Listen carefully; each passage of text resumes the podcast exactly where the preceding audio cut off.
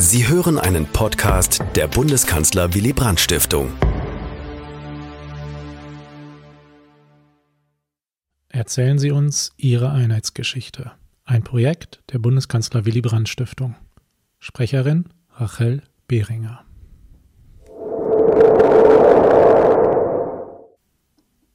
Klaus Henning Rosen, Bonn. An der Seite von Willy Brandt. Die alsbald angetretene Nachtruhe wurde am frühen Morgen gegen 4 Uhr durch den Anruf eines Journalisten vom Hessischen Rundfunk beendet. Der begehrte, wie er sich ausdrückte, den Mann zu sprechen, der der regierende Bürgermeister von Westberlin war, als die DDR die Mauer durch Berlin gezogen hatte. Er zeigte sich überrascht, als der noch nicht wusste, dass die Berliner Mauer inzwischen offen stand. Wie seine Frau berichtet, hatte die Nachricht Willy Brandt so aufgewühlt und begeistert, dass er sich gar nicht wieder zu Bett begab. Er wartete darauf, endlich von seinem Fahrer Hans Simon abgeholt zu werden, um nach Berlin zu kommen. Normalerweise war ich vor Brandt im Büro, mit Sicherheit, wenn ich von einem Bürotag im Bundeshaus ausgehen konnte. Wie es diesmal war, weiß ich nicht mehr. Allerdings ist mir erst beim Ankommen im Büro bewusst geworden, was sich inzwischen ereignet hatte. Ich hatte den Abend zuvor fern der Medien in geselliger Runde verbracht. So war ich nicht vorbereitet, als ich von Willy Brandt aufgefordert wurde, ihn auf seinem historischen Flug nach Berlin zu begleiten. Folglich war ich auch nicht mit den notwendigen Reiseutensilien versehen. Unnötigerweise glaubte ich, für ein Transportmittel sorgen zu müssen, was misslang. Der Berliner regierende Bürgermeister Walter Momper, der naturgemäß vor Ort die Dinge viel bewusster erlebt hatte als wir im fernen Bonn, hatte bereits für die Zeit nach der Ankunft von Willy Brandt eine Veranstaltung vor dem Schöneberger Rathaus in Berlin organisiert, auf der Brandt reden sollte. Um ihn nach Berlin zu bringen, hatte sich die Senatskanzlei bei der Schutzmacht Großbritannien um eine Reisemöglichkeit bemüht und um 10.30 Uhr stand auf dem Flughafen Köln-Bonn eine kleine zweimotorige britische Militärmaschine vom Typ Hawker Siddeley bereit.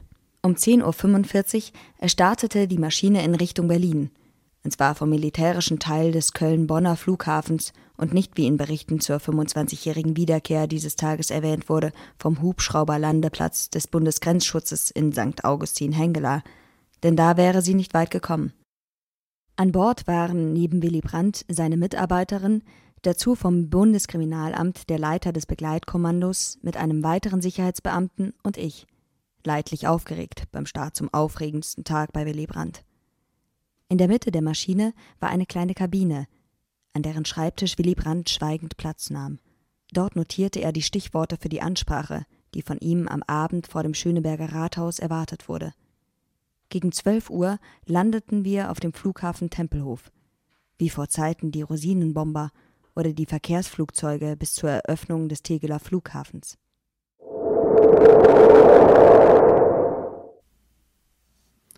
Nicola Peterreit Lübeck.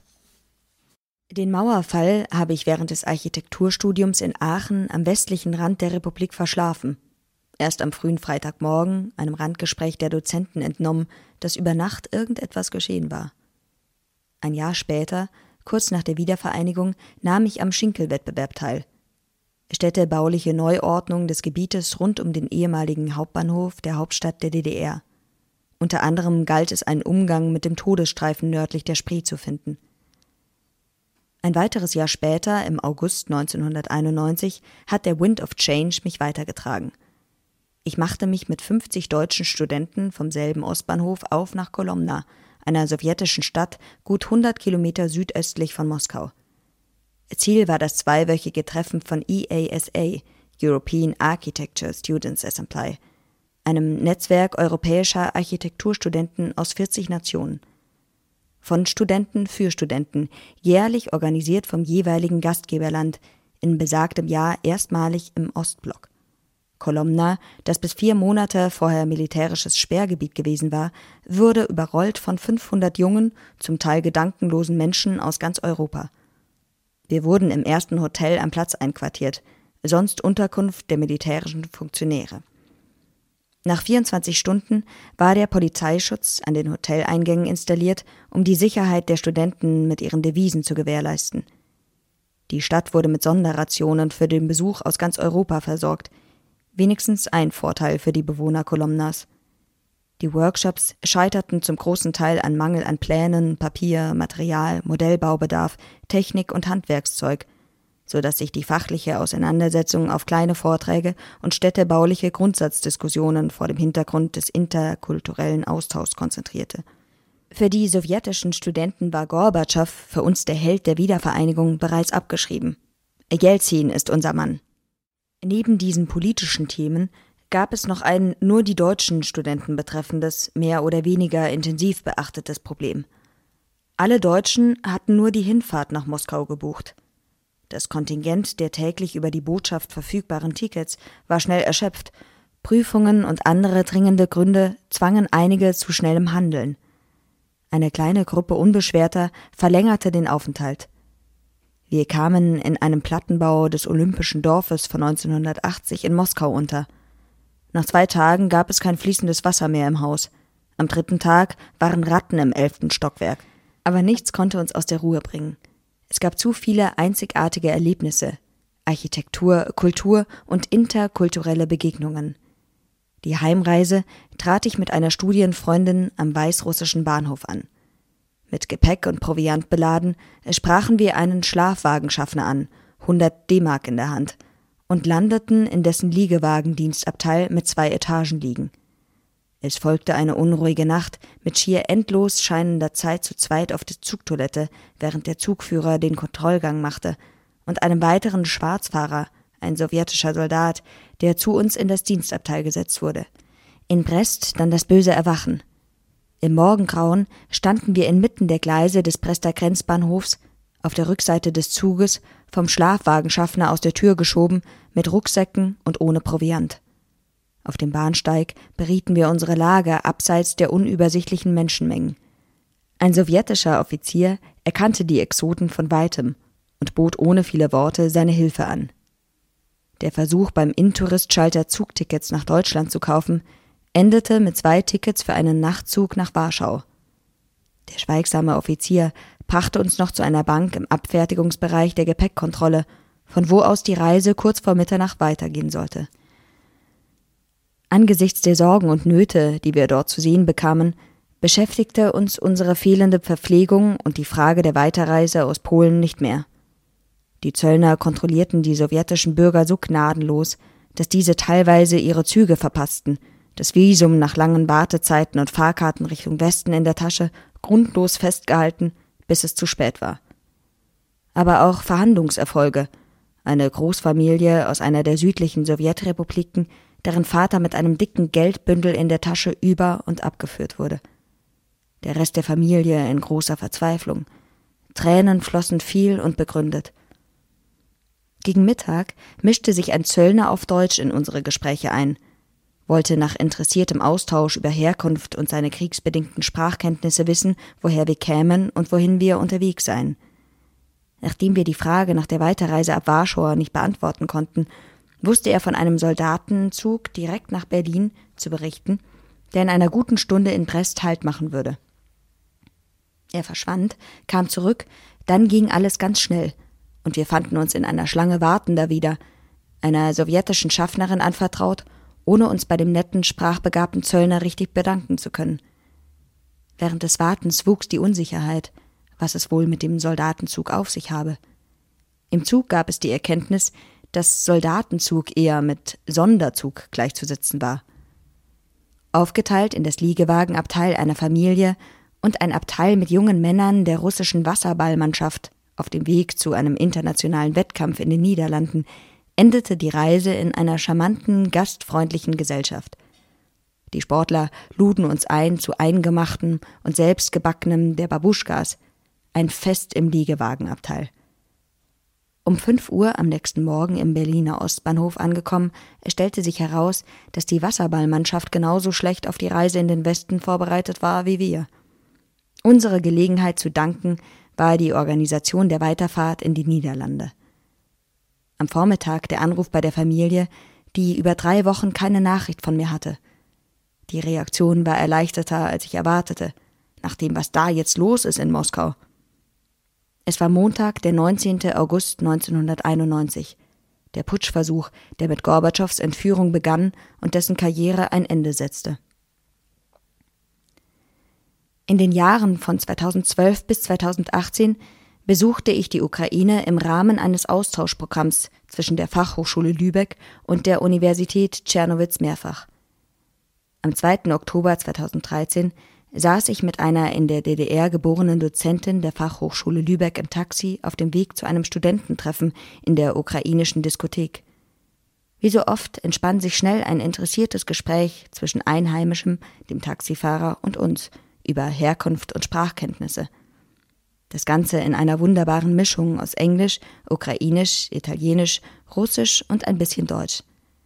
Dazu im Autoradio als Hintergrundmusik Brothers in Arms. Keine zwei Monate später begannen die Proteste des Euromaidan in Kiew. Martin C. Roos, Lübeck. Einheit bedeutete für mich, per Fahrrad in einem Rutsch durch alle Bundesländer fahren zu können. Letztes Jahr fuhr ich so 2451 Kilometer in 24 Etappen. Erfahren habe ich dabei, zum Beispiel im Westen der Republik, dass längst nicht alle SchülerInnen jüngste deutsche Geschichte und die einstige DDR ignorieren. Nach einigen Etappen im Osten habe ich gemerkt, dass dort nach der Einheit keineswegs so viel schief lief. Ich habe auf meiner Alle-Länder-Fahrt 14 Mal den Verlauf des einstigen eisernen Vorhangs gequert, siebenmal gen Ost und siebenmal gen West. Allerdings überschritt ich auf meiner Deutschlandfahrt manche körperlichen Grenzen, so dass ich unterwegs krank wurde und die Fahrt beinahe abbrechen musste. Meine Erlebnisse und Gespräche auf der Fahrt durch alle Bundesländer habe ich aufgeschrieben in Zwei Räder ein Land das soeben erschienen ist. Und auch das Buchschreiben war, von Aufwand und Anstrengung her, eine grenzwertige Erfahrung.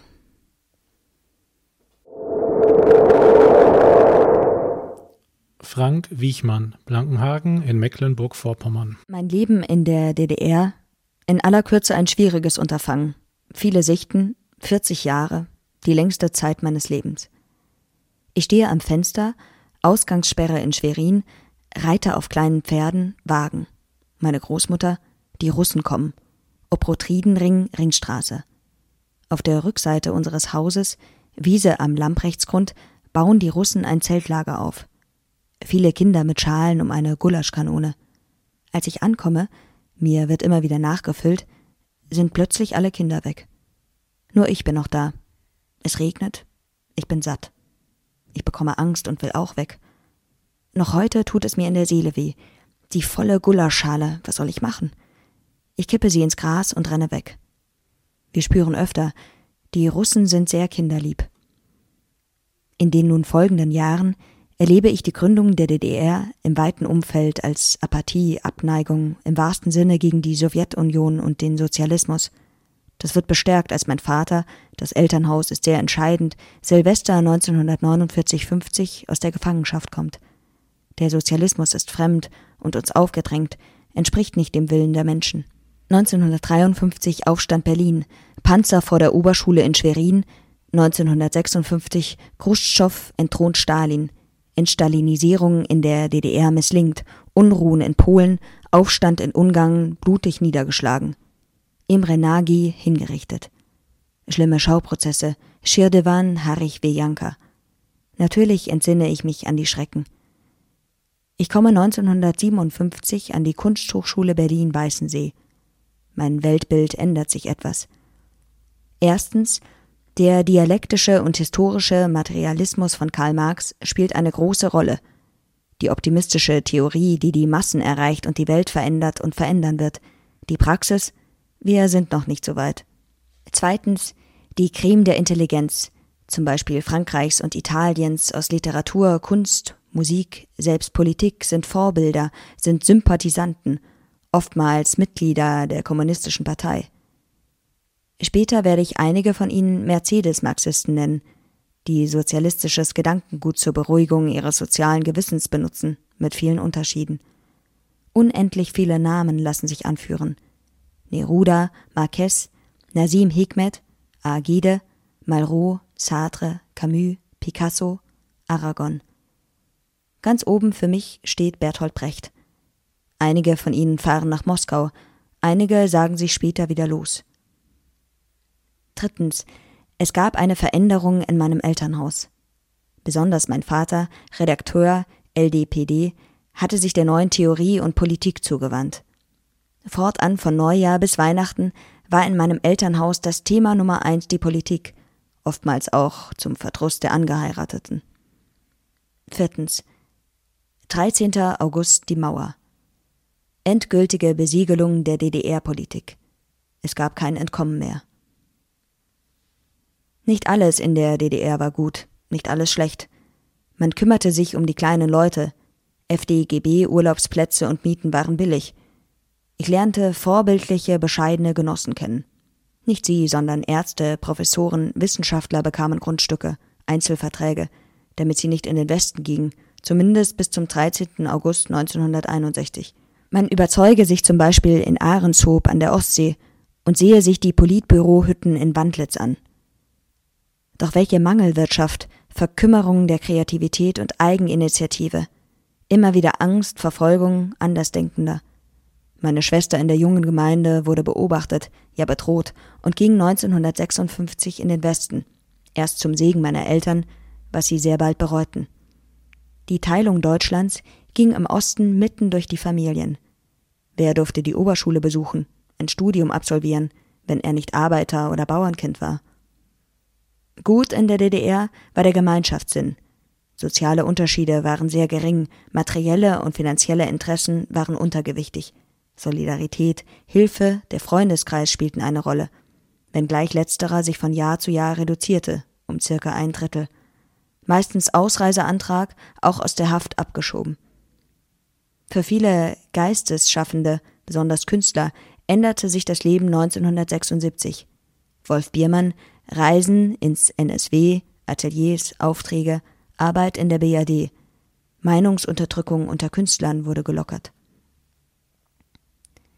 Die DDR ist die potenzielle Lüge, wurde den Funktionären vorgehalten.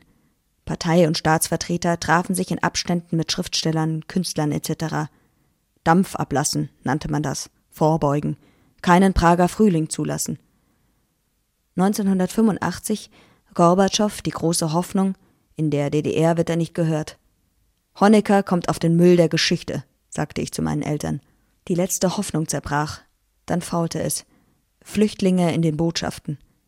Die Ostpolitik der BRD und die Hinwendung der Menschen nach dem Westen, der Osten benötigte wirtschaftliche Hilfe.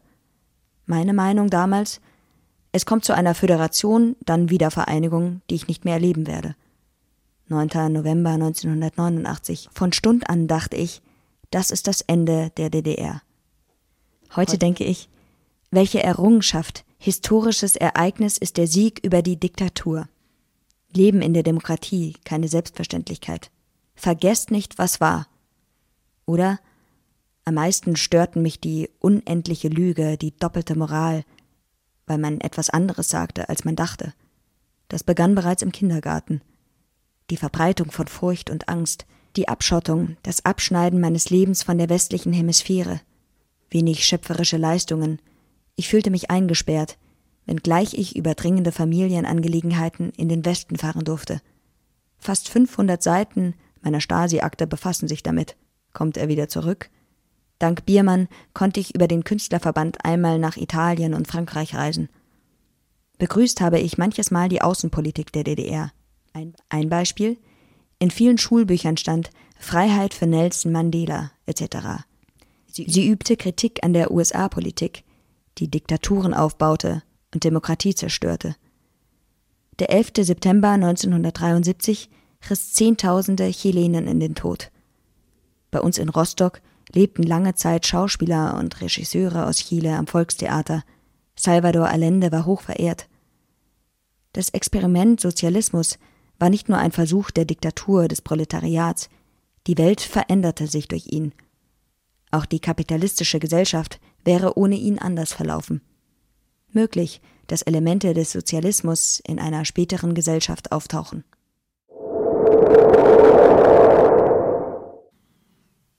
Marianne Biertler, Berlin. Das muss man erstmal begreifen, dass die Mauer offen ist. Ich saß bei einem Freund zu Hause, weil wir noch auf ein Fernsehteam warteten. Er sollte ein Interview geben. Wir saßen auf dem Teppich und hatten eine Flasche Wein vor uns und ließen den Fernseher laufen. Da war diese legendäre Schabowski-Pressekonferenz zu sehen. Wir haben es auch gleich verstanden, aber ehe diese Nachricht von unserem Kopf in den Bauch gerutscht war, also ehe wir es wirklich glaubten, das hat, glaube ich, Stunden gedauert. Das Dumme war, wir konnten nicht weg. Wir wären gerne gleich losgezogen, um uns selber zu überzeugen, was da nun wirklich los ist. Das ging aber nicht, weil wir noch auf diese Journalisten warteten. Dafür tranken wir dann munter weiter. Irgendetwas musste man ja tun nach so einer Nachricht. Als sie dann endlich mit diesem Interview fertig waren, sind wir los zur Heinrich-Heine-Straße. Eigentlich wollten wir nur gucken, damit wir sehen, ob das stimmt. Zwischendurch gab es ja immer mehr Bilder. Wir haben die Leute gesehen im Fernsehen, die über die Grenze gingen. Also es war schon wahr, aber in so einer Nacht muss man natürlich noch raus. Dann sind wir los. Zunächst einmal gucken in die Heinrich-Heine-Straße. Ich war schon ein bisschen ängstlich. Ich dachte, meine Kinder sind alle zu Hause und die schlafen, und ich kann jetzt nicht einfach in den Westen gehen. Und dann dachten wir, so ein paar Schritte könnten wir ja mal. Also sind wir dann wirklich. Wir wollten es mal ausprobieren. Unsere Ausweise hatten wir dabei. Dann haben die meinen Ausweis kontrolliert und machten einen dicken Stempel neben mein Passbild. Ich bekam einen Riesenschreck, weil mir irgendjemand gesagt hatte, das fiel mir plötzlich wieder ein, wenn ein Stempel neben dem Passbild ist, dann ist der Ausweis ungültig. Jetzt bekam ich Angst, dass ich nicht wieder zurück kann zu meinen Kindern. Aber nun war es einmal passiert, und nun waren wir drüben. Ich dachte, das kann ja eigentlich nicht sein, die können mich jetzt nicht im Westen lassen, das geht gar nicht. Also habe ich das erstmal beiseite gelassen. Dann waren wir ein paar Schritte im Westen, da hielt neben uns ein Auto. Wo wollt ihr denn hin? Das war ein Westberliner, der hatte diese Nachrichten im Fernsehen gesehen und wollte etwas tun. Er hat sich die Nacht damit beschäftigt, dass er zur Grenze fuhr, er hat irgendwelche Ossis eingeladen, zu ihrem Ziel gefahren, dann die nächsten aufgelesen. Das war eine Art Privattaxi, umsonst natürlich. Der fuhr uns zu meinen Freunden in die Motzstraße. Als wir da vor der Tür standen, die ahnten noch nichts, haben die einigermaßen entgeistert geguckt. Sie hatten zum Glück einen gekühlten Sekt im Kühlschrank. Dann haben wir den ausgetrunken und danach sind wir losgezogen durch Berlin, am Kudamm herumgezogen. Irgendwann am nächsten Vormittag gegen elf Uhr war ich wieder zu Hause. Das war schon eine verrückte Nacht. Kaum zu glauben. Ich würde gerne noch etwas sagen zu diesem 9. November, den ich natürlich ganz wunderbar fand. Ich war ja Berlinerin. Ich habe auch geheult. Es war so, als würde man einen Menschen, den man mag, zum ersten Mal auch von einer anderen Seite sehen, also einmal um ihn herumgehen dürfen. Endlich konnte ich diese Stadt, in der ich ja zu Hause war, auch von einer anderen Seite sehen. Das ist ja sensationell, das muss man erstmal verkraften. Gleichzeitig aber war noch etwas im Hintergrund, was mich irritiert und beunruhigt hat. Das eine war, musste es ausgerechnet der 9. November sein? Der 9. November war endlich zu einem Tag geworden, an dem die Deutschen nachdenken über die Verbrechen der Nazis nachdenken. Das war ja der Jahrestag der Pogromnacht. Ich war daran auch beteiligt. Ich bin jedes Jahr mit hingegangen zu den Gedenkfeiern und zur Synagoge in der Oranienburger Straße. Und ich dachte so bei mir, so schön das ist, hätten Sie nicht noch einen Tag warten können, damit das nicht künftig immer alles an einem Tag erinnert wird? Das zweite war am nächsten Tag dann die Überlegung, was wird jetzt mit dem ganzen schönen Druck, der sich gerade bei den DDR-Bürgern aufgebaut hat? Die waren gerade alle so schön unzufrieden und haben demonstriert und haben sich interessiert. Werden die jetzt alle einfach in den Westen laufen? Was wird mit dem, was wir hier verändern wollen? Das war eine Sorge neben dem großen Glück der Grenzöffnung. Aber ich glaube, die Sorge war viel geringer verglichen mit der Freude, die ich empfunden habe über den Fall der Mauer. So hieß es ja dann später. Das haben die an dem Abend, glaube ich, so noch nicht gesagt. Da war die Freude viel, viel größer.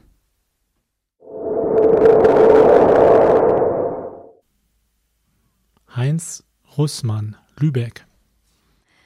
Die Wiedervereinigung habe ich mit großer Freude begrüßt. Als jugendlicher Ruderer des LRK sind wir häufiger nach Einhaus am Ratzeburger See gerudert. An der ganzen Strecke patrouillierten bewaffnete DDR-Wachsoldaten. Wir hatten Angst, bei Sturm ans DDR-Ufer getrieben zu werden vom Ratzeburger See und gefangen gesetzt zu werden. Als Bundeswehr-Zeitsoldat gab es dann für uns ein unvergesslich grausiges Erlebnis. Es gab die Kuba-Krise 1962. Wir hatten keinen Ausgang mehr. Keiner verlässt die Kaserne. Es kann zum Krieg kommen. Dann wurden scharfe Waffen verteilt. Wir sollten DDR-Bürger bei Zuspitzungen totschießen. So lautete der Befehl. Die Erleichterung beim friedlichen Schluss war unvergesslich. Heute sind wir wirklich ein geschwisterliches Volk.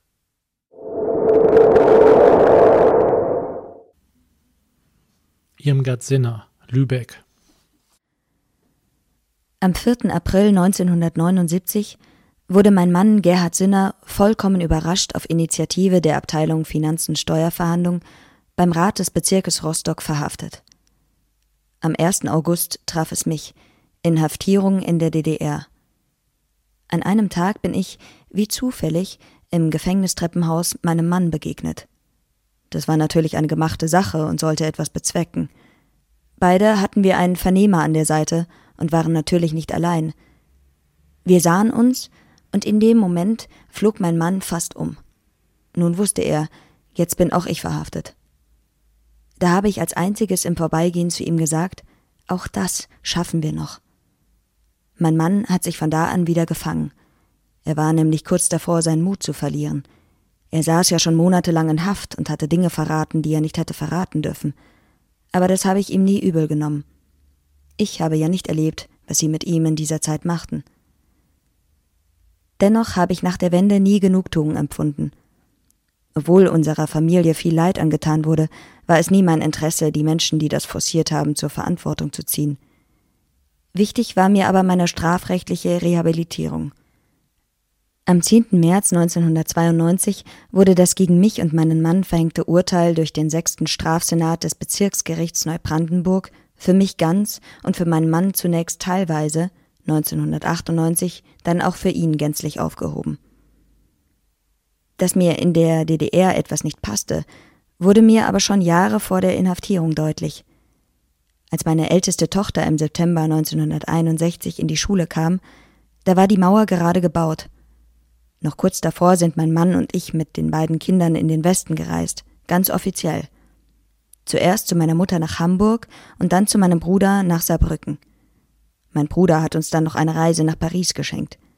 Das war dann aber heimlich. Die Kinder blieben in Saarbrücken und wir sind nach Paris gefahren. Mein Mann war danach im Zweifel, fahren wir wieder zurück in die DDR oder bleiben wir einfach hier? Aber er war das einzige Kind seiner Eltern. Also fuhren wir nach reiflicher Überlegung wieder zurück nach Rostock. Und kurze Zeit später, am 13. August 1961, wurde die Mauer gebaut und die Grenze zur Bundesrepublik war damit endgültig geschlossen. Und mein Mann ist völlig zusammengebrochen. Er hat es sicher bereut, dass wir die letzte Chance nicht genutzt haben. Nun zur Einschulung meiner Tochter im September 1961. Da hält der Direktor eine Rede. Das ist ja wunderbar mit der Mauer. Und da dachte ich, Michlaus der Affe, in diese Schule geht meine Tochter nicht. Weil es zu dieser Zeit noch zu wenige Schulen gab, gab es noch Vor- und Nachmittagsunterricht. In der Nähe gab es noch eine weitere Grundschule, die für meine Tochter in Frage kam, und dort war die Einschulung später am Tag. Da sind wir noch am selben Tag hin und so hat sie eine zweite Einschulung miterlebt. Und ihr Grundschullehrer war dort eine ganz großartige Persönlichkeit, und sie hatte eine herrliche Grundschulzeit. Was ich am 9. November 1989 gemacht habe, das kann ich Ihnen gar nicht sagen. Die DDR hatten mein Mann und ich bereits verlassen. 1986 wurden wir ausgebürgert. Meine Tochter, meine Enkelkinder, meine Schwiegermutter, mein Mann, für alle waren diese Jahre schwer, weil wir als Familie nicht zusammenfinden konnten. Mir war die Einreise in die DDR verboten, meine Tochter durfte lange nicht ausreisen. Unsere Lebenssituation war politisch ununterbrochen problematisch und belastet. Die deutsche Einheit kam für meine Familie zu spät. 1993 erfuhr ich, dass der Rechtsanwalt und Freund unserer Familie Wolfgang Schur als I.M. Thorsten des Ministeriums für Staatssicherheit Informationen über uns gesammelt und weitergegeben hatte. Jahre später kam es zu einer Geste der Versöhnung. Ich habe dir und deiner Familie großes Unrecht angetan. Das tut mir leid, sagte er mir. Ich möchte dir heute vergeben, entgegnete ich. Nach einer erwartungsvollen Stille tranken wir gemeinsam Rotwein. Ich habe ihm verziehen.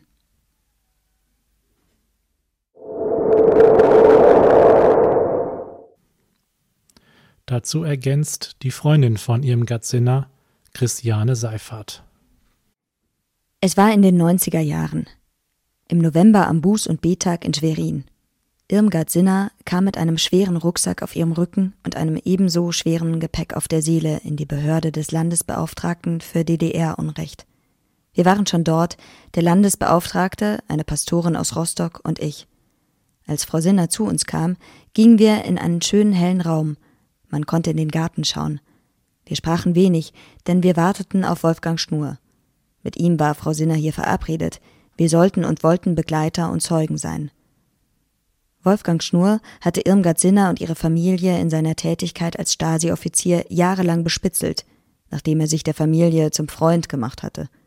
Nun wollte Frau Sinner ihm diese Schuld vergeben, unterzeugen. Wir saßen schweigend und warteten. Würde Wolfgang Schnur wirklich kommen, nachdem er schon einmal kurzfristig abgesagt hatte?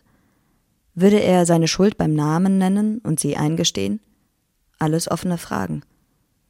Frau Sinner hatte sich mehrere Wochen in unseren Gesprächen in der Beratungsstelle gut auf dieses Gespräch und alle Klippen vorbereitet. Dann kam Wolfgang Schnur.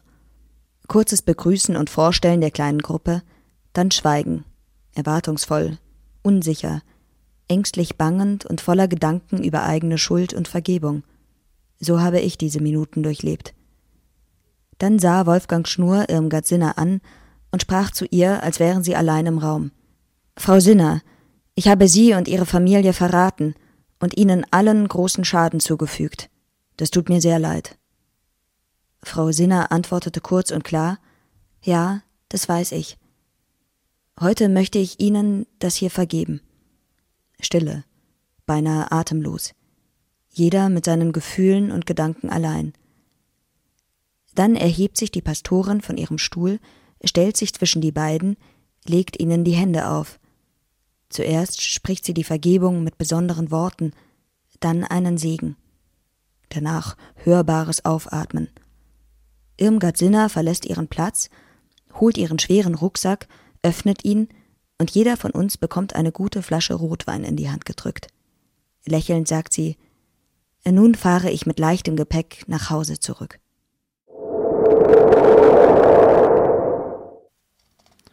Arvid Schnauer Rostock. Als mich die Anfrage erreichte, löste sie einen Wust von Gedanken und Überlegungen in mir aus. Eine öffentliche Diskussion mit einem Spitzengenossen aus dem Zentralkomitee der SED, jener Partei, die ideologisch seit Jahrzehnten den Kampf gegen Kirche und Glauben auf ihre Fahnen geschrieben hatte, deren Folgen ich in der Gemeinde fast täglich, besonders in der Arbeit mit Jugendlichen, zur Genüge kennengelernt hatte. In mir stieg eine Wut über das Geschehene auf, die ein Frieden machen mit dem früheren Regime kaum denkbar erschienen ließ. Ob das sinnvoll wäre, etwas bringen könnte? Ich war mir sehr unsicher, auch ob ich der Richtige wäre, ruhig genug, um ihm in der Auseinandersetzung Paroli bieten zu können und die bedrückenden Erfahrungen klar formulieren zu können. Und dann kam der 3. Oktober 2003, an dem das Gespräch unter dem Motto Redezeit in der Lübecker St. Marienkirche stattfinden sollte ob denn überhaupt Menschen kommen würden? Eine kluge Vorbereitung des Moderators Pastor Peter Kruse hatte vorher festgelegt, dass jeder von uns zunächst sein Leben darstellen sollte. Wer bin ich heute? Wer war ich damals? Was ist mit mir passiert nach der Wende? Bevor das Gespräch zu Deutschland heute, Lebensgefühl im Osten und zu den Versäumnissen und Fehlern der letzten Jahre kommen würde. Meine Stichworte von damals waren ich gehörte zu einer Generation mit einem unglaublichen Wechsel von Erlebnissen. Durch meinen Vater noch nationalsozialistische Einflüsse, dann durch die Schule starker Antifaschismus in dem Sinne, das darf sich nie wiederholen. Sozialistische Schule mit FDJ-Druck, Erfahrungen von Ungerechtigkeiten und Bedrückungen, Kampf gegen die junge Gemeinde 1953, Verweigerung des Wehrdienstes, Eindrücke in Gemeinde von schlimmem Umgang mit Menschen dann Vorbereitung der Friedensandachten und Arbeit im Gerechtigkeitsausschuss der Stadt Rostock, gebildet noch am 6. November 1989 und neue Ungerechtigkeiten nach der Wende, Jugendmitarbeiter und Einsatz für neue Strukturen. Aber dann geschah, was diesen Tag aus dem Jahr 2003 so bedeutsam für mich machen sollte. Ich erlebte einen Menschen mit einem alten Ausdruck, demütig und offen und vor allem ehrlich. Natürlich erklärte er auch, wie es zu dem Zettel in seiner Jackentasche bei der legendären Pressekonferenz vom 9. November 1989 gekommen war. Als der Moderator ihn nach meiner Schilderung von Erfahrungen, von Ungerechtigkeiten und Bedrückungen fragte, was denn damals die Folge des Staatsapparates nach solcher Kritik und dem geschilderten Widerstand gewesen wäre, kam die klare Aussage wegsperren. So hätte man immer reagiert. Diese frappierende Aussage war so ehrlich, aber dazu kam dann die Schilderung seiner Situation. Wir erfuhren, dass es im ZK eine kleine Gruppe gegeben hatte, die nicht mehr einverstanden war mit der Linie der obersten Machthaber und nach Wegen suchte, eine Veränderung durchzusetzen und eine Entschuldigung für das, was diese Partei auch in seinem Namen an Unrecht und Gemeinheit angerichtet habe. Dieselbe Entschuldigung enthält auch ein Brief, den er nach der Schilderung eines schlimmen Lebensunrechts einer Besucherin nach dem Abend geschrieben hat und der mir vorliegt. Also da stand einer zu dem Unrecht, was er oder auch in seinem Namen Menschen angetan hatte, und drückte sich nicht um die eigene Verantwortung. Das hatte wohl keiner der 300 Zuhörer, die in der Kirche noch aus einer Seitenkapelle in das Hauptschiff umziehen mussten, geahnt, welche Offenheit und Einsicht diesen Abend nicht zu einem Streitgespräch, sondern zu einer wirklichen Aufarbeitung der friedlichen Revolution werden ließ. Manche begriffen, wie solche Redezeiten von Zeitzeugen zu neuer Beurteilung führen können. Und so ist mir dieser Tag der deutschen Einheit vom 3. Oktober 2003 unvergesslich geblieben.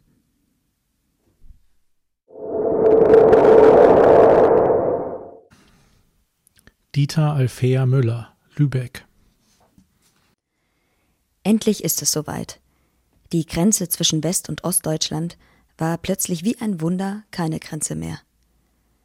Da ich oft etwas mache, was die meisten nicht tun, stellte ich mich an diesem Tag nicht in Schlutup unter die Wartenden, sondern fuhr nach Wismar, dem nächsten Punkt des damaligen kleinen Grenzverkehrs, um das Wunder der Öffnung im Osten zu erleben. Und das wurde wirklich ein Erlebnis. Wie ein Bienenschwarm bereiteten sich die Wismaraner in drei Stationen vor, um an die Grenze zu kommen. Erstens zur Tankstelle, zweitens in ein Büro, wo man die nötigen Papiere bekam, und drittens eine Stelle, wo Westgeld verteilt wurde. Danach machte sich der knatternde, überladene Trabitros gen Westen auf. Ich mittendrin in meinem dunkelroten Mercedes. Ein regelrechter Stau von Anfang an entstand. Aber der machte den Erwartungsfreuden der Menschen nichts aus. Jeder Meter weiter bedeutete ihnen an diesem Tag Glückseligkeit. Mir wurden Wurstbrote angeboten und mehrere Male stiegen einige aus ihren Drängelkisten aus um sich zu kämmen oder die Kleidung zu ordnen. Wir müssen doch einen guten Eindruck machen. Scheinbar wie in Trance war die Karawane nach circa 66 Kilometern endlich an der nun nicht mehr Grenze angekommen. Hier spielten sich unglaubliche Szenen ab. Die langjährige Trennung schien an diesem Tag wie weggeblasen. Ein Tsunami des Glücks strömte durch die einst gehasste Grenzstation. Umarmungen, Küsse, Blumensträuße und die berühmten Bananen und Geldscheine waren die äußeren Merkmale dieses Aufeinandertreffens zwischen den eigentlich immer gewesenen Verwandten, die hier plötzlich und ganz schnell eine selbstverständliche Einheit wurden. Dass die nicht lange hielt, ist eine andere und sehr bedauernswerte Tatsache. Ich bekam in meinem Auto so manchen Spruch zu hören von den Westlern. Was macht der mit seinem Mercedes unter den Trabis? Angeber. Unter den Wartenden waren auch ein paar Schüler von mir, die schrien laut meinen Namen, und ich genierte mich ein wenig. Einer bot mir sogar an, wollen Bananen kaufen? So wie die Inder mit ihren Rosen. Und dennoch, es war einer meiner aufwühlendsten, aufregendsten und glücklichsten Tage, die ich erlebt habe und nie vergessen werde.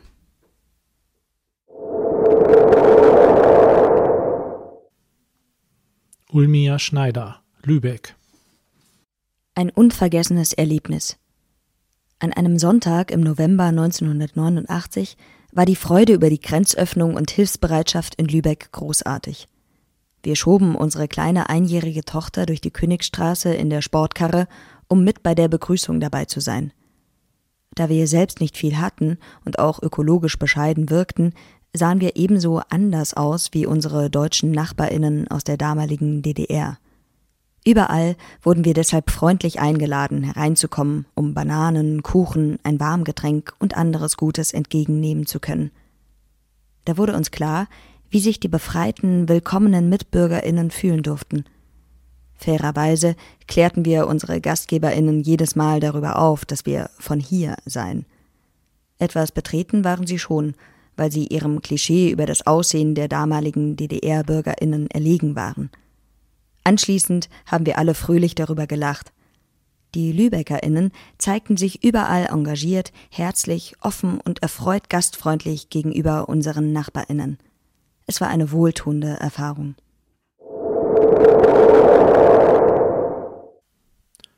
Margarete Schulz, Eutin.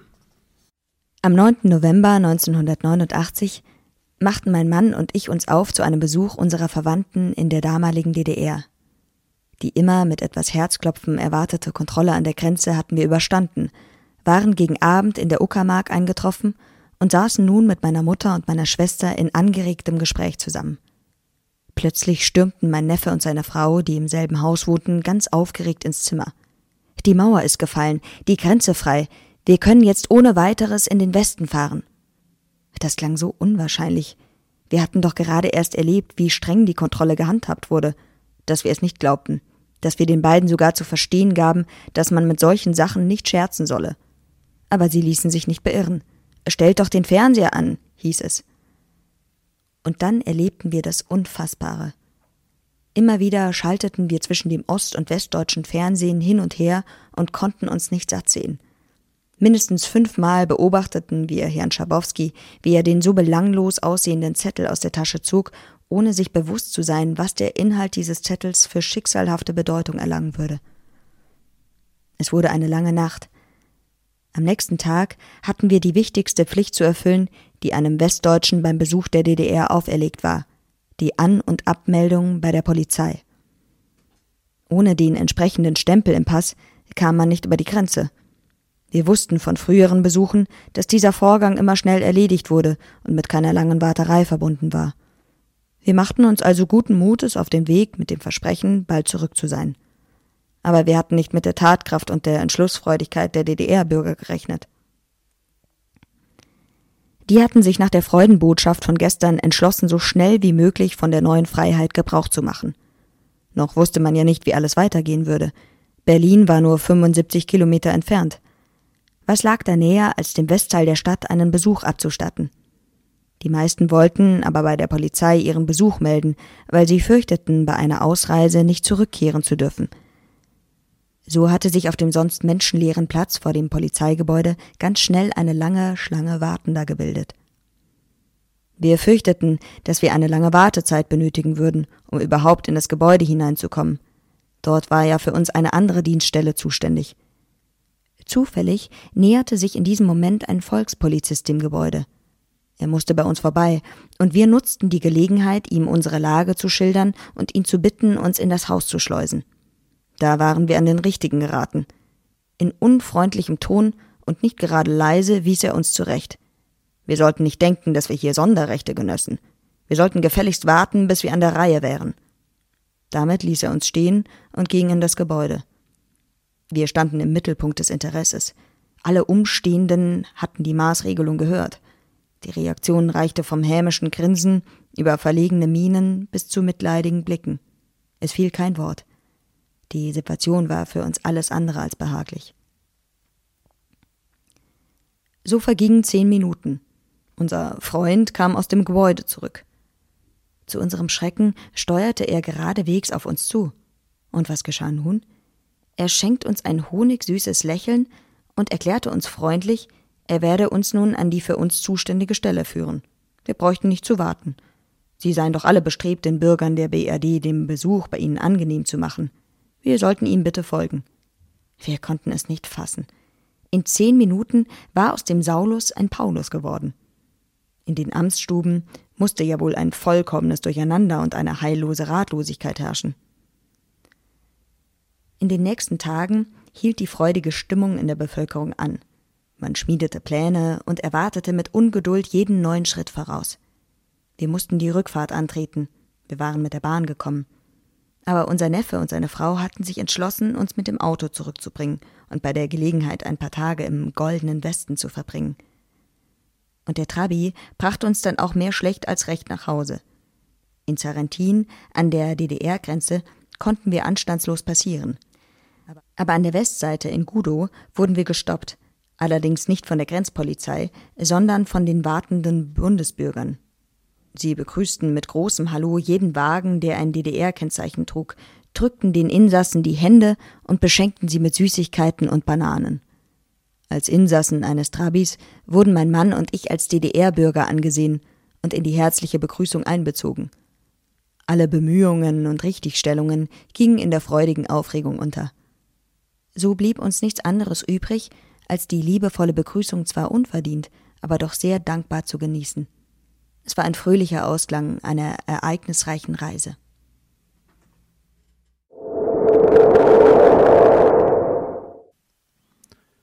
Wiebke Wichel, Berlin. Auch an diesem Donnerstagabend im November 1989 sind meine Schwester und ich auf dem Weg ins Galaxis.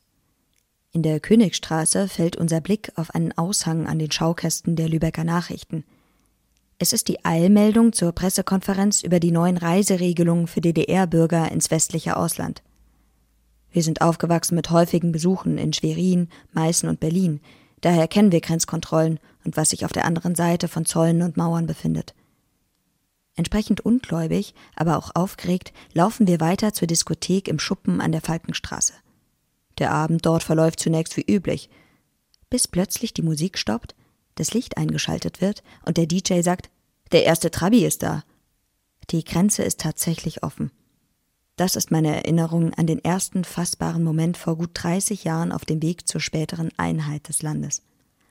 Einheit in Anführungsstrichen denn inzwischen lebe ich in Berlin, das dieses Jahr hundertjähriges Bestehen der Stadt- und Einheitsgemeinde Groß-Berlin feiert. In den letzten Monaten war viel Zeit, fast alle Ortsteile dieser aus Städten, Dörfern und Gutsbezirken gebildeten Großstadt zu besuchen. Bereits vor einem Jahrhundert zusammengeführte Teile der Stadt haben alle ihre ganz eigene Geschichte und Geschichten erhalten. Sie bilden Vielfalt, verursachen Reibungen und Spannungen. Ohne diese Eigenschaften wäre Einheit öde und brächte einen Verlust der Eigenheiten. Mit Erinnerungen, Neugier und Respekt bleiben sie am Leben.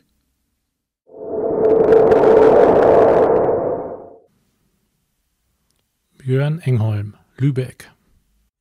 Das war mein 50. Geburtstag. Wir standen im Rathaus zu Lübeck mit einer größeren Schar von Gästen und Freunden zusammen. Ich weiß nicht, ob der Stadtpräsident ein paar nette Worte sagte. Es kam ein Ratsdiener herein, überreichte einen Zettel und auf dem Zettel stand Die Mauer ist auf. Er wurde oben verlesen.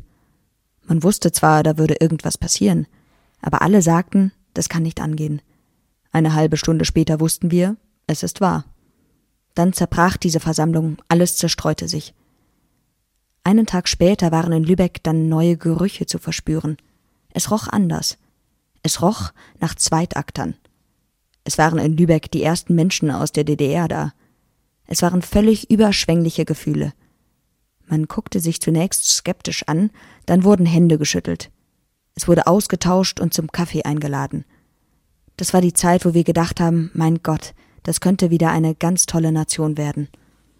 Ich bin am 10. mit lauter Freunden zum eigentlichen Feiern meines Geburtstages in den Rheingau gefahren.